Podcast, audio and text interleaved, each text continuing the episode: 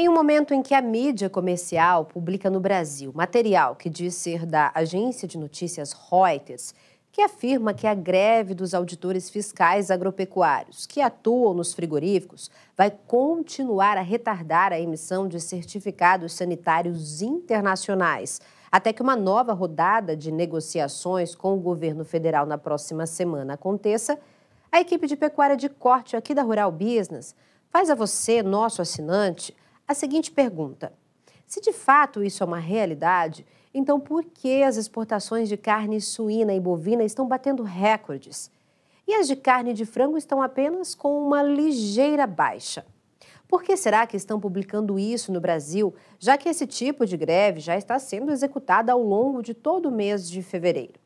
Na verdade, a resposta a essa pergunta pode estar na própria reportagem, que diz ser da Reuters. Veja.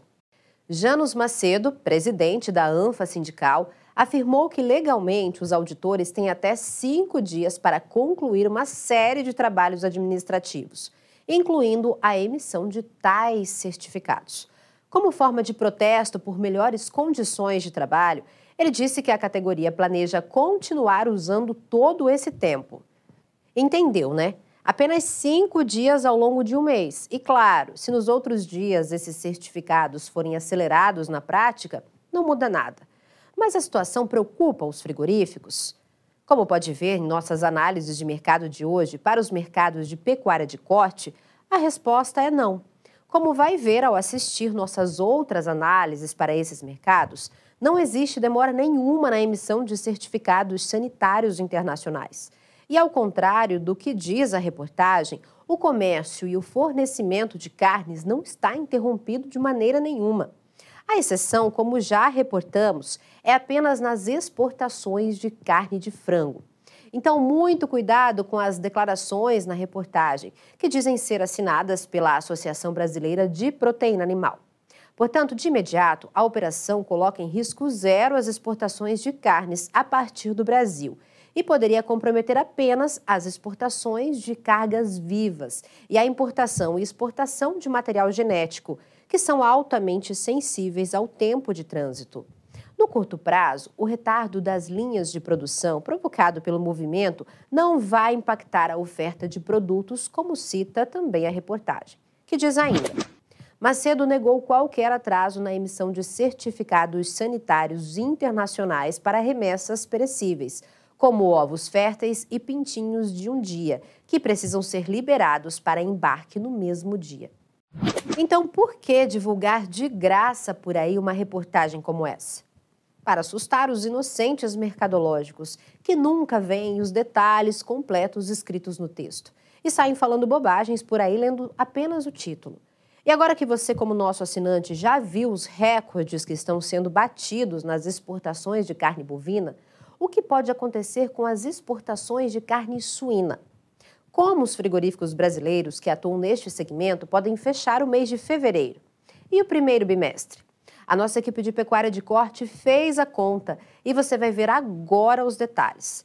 O mês de fevereiro, a exemplo da carne bovina, também pode registrar um volume recorde para as exportações do produto in natura dos frigoríficos brasileiros.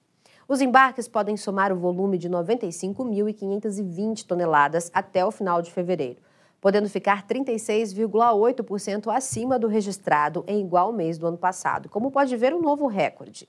Se for mantido o mesmo ritmo de negócios até o final do mês, as vendas desse tipo de produto podem fechar o período com 215 milhões e 170 mil dólares faturados. Ou, mais importante para essas empresas exportadoras, 1 bilhão e 70 milhões de reais. E caso o dólar mantenha a média de R$ 4,96 entre os dias 1 a 23 de fevereiro, a alta pode ser de quase 20% frente a fevereiro de 2023.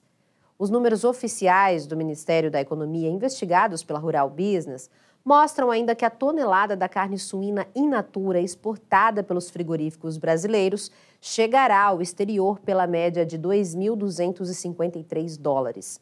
Como pode ver, as quedas no valor em dólar na média da tonelada exportada acontece ora por questão cambial, ora porque carne suína de qualidade menor e, consequentemente, de preço mais baixo está sendo destinada para o mercado externo em volume maior. É sempre uma coisa ou outra, ou as duas juntas e misturadas. Mas e o primeiro bimestre de 2024? Como pode fechar? Tomando como base o período de 1 de janeiro a 23 de fevereiro, os embarques desse tipo de produto devem atingir 179.310 toneladas, podendo ficar 19,7% acima de igual período do ano passado. Se confirmado este volume até o final deste mês, as vendas podem render uma receita recorde de 398 milhões de dólares ou 1 bilhão e 960 milhões de reais, caso o dólar mantenha a média de R$ 4,93. Os números oficiais do Ministério da Economia, investigados sistematicamente pela Rural Business, revelam ainda que entre janeiro e fevereiro deste ano, a média de preço da tonelada da carne suína in natura pode atingir 2.220 dólares. E os motivos da queda na média da tonelada exportada, você sabe muito bem quais são.